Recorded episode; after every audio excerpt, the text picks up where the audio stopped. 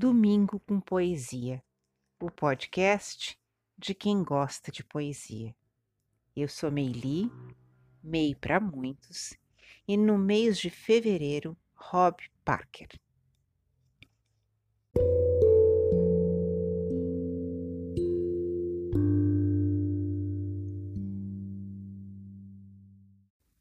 Às vezes são. Às vezes são essas as vozes que me ajudam a dormir no quarto escuro. Sinto que minha visão se adapta. As cores deixam de ser perceptíveis, outros fotorreceptores passam a enxergar.